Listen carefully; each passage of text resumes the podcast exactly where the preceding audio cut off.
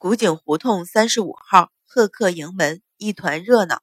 阮一鸣正与人说话，突然间门外一声大吼：“阮一鸣！”阮一鸣吃了一惊，忙起身向外瞧去，但见大开的院门外，一名贵妇气势汹汹，一马当先冲了进来，身后跟着一群拿着棍棒的丫头婆子，不由失声唤道：“夫人，你怎么来了？”忙拔步迎了出去。厅里众人被那一声大喝也吓了一跳，纷纷跟了出来。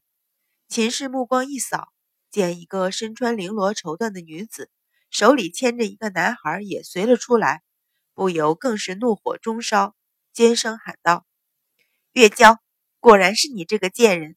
不容分说，冲上去劈头就打。月娇见了他也是大吃一惊，只喊了声“夫人”，就被他一巴掌打翻在地。秦氏指着他怒喝：“打，给我打，往死了打！”一声令下，丫头婆子们冲上来，一顿棍棒相加。众人被这突如其来的变故惊呆，都是僵立在当场，愣愣地瞧着这一幕。你们干什么？不许打我娘！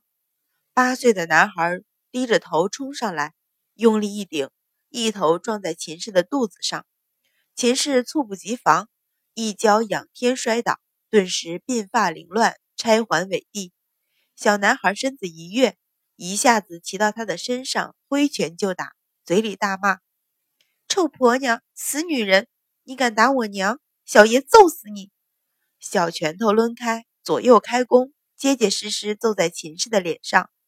啊！秦氏尖叫，奋力起身，一把将小男孩推开，人还没有爬起来，就大声喝令：“给我打！”将这个野种打死！两个丫头闻命，抽身出来，抡起棍棒就向小男孩打了过去。住手！阮一鸣好不容易回过神来，怒喝一声，冲了上来，横着身子一挡，两个丫头正用了全力打了下去，收手不及，全部打在他的身上。阮一鸣忍住疼痛，上前劈手夺过棍棒，怒喝道：“都给我住手！”棍棒抡开，几下子将一众丫头婆子赶开。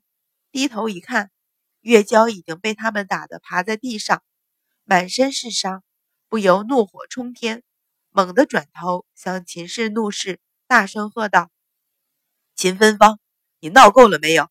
你要做什么？”秦氏一听阮一鸣居然在大庭广众之下喊出自己的闺名，脸色不由大变，坐在地上。抬头指着阮一鸣，气得浑身发抖，大声道：“阮一鸣，好你个阮一鸣！当初怪不得你会替他求情，原来他肚子里已经有了你的种。你你这样瞒着我，一瞒就是八年。我我枉我还以为以为你说的都是真的。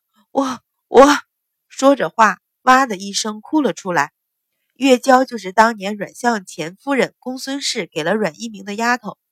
秦氏进门后，本来要找借口将他打死，阮一鸣求情，才将他放过，打了一顿赶出府去。没想到今天再见，他竟然已经为阮一鸣生了个儿子。你胡说什么？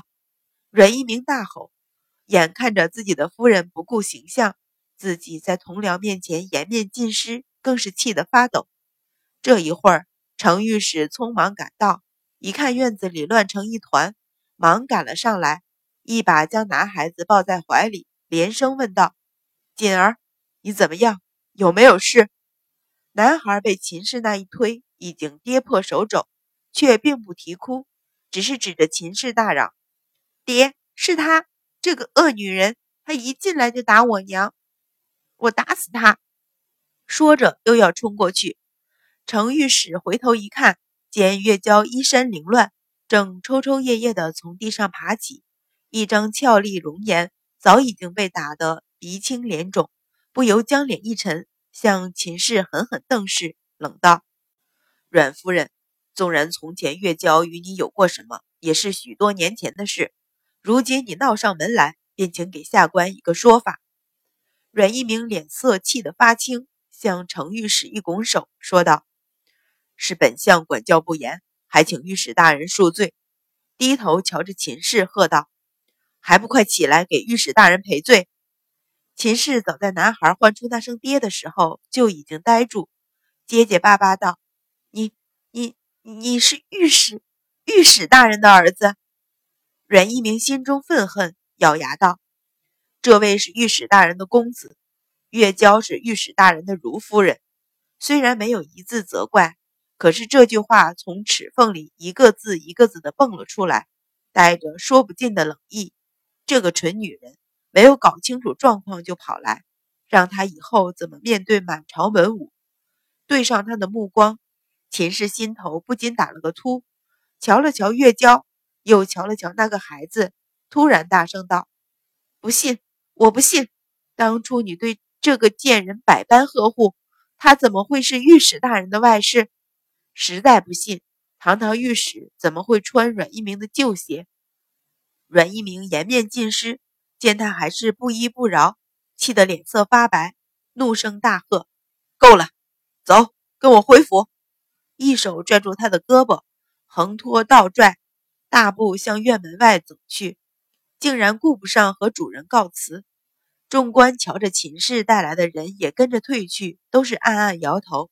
一向只知道阮相夫人悍妒，却不想堂堂侯府嫡女相国夫人，竟然像个泼妇一样闹上门来。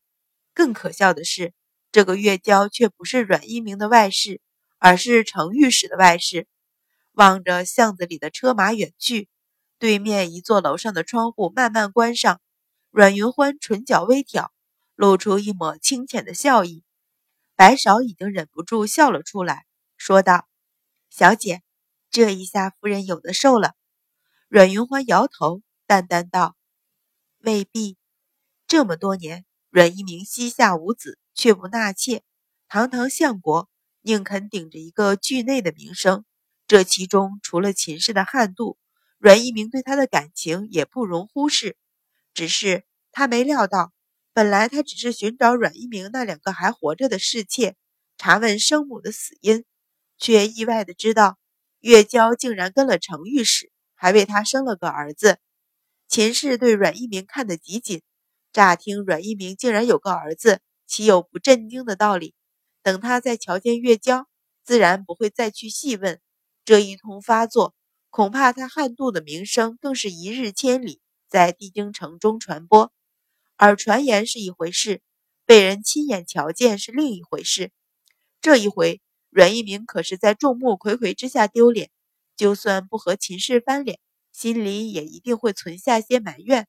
等这些埋怨越攒越多，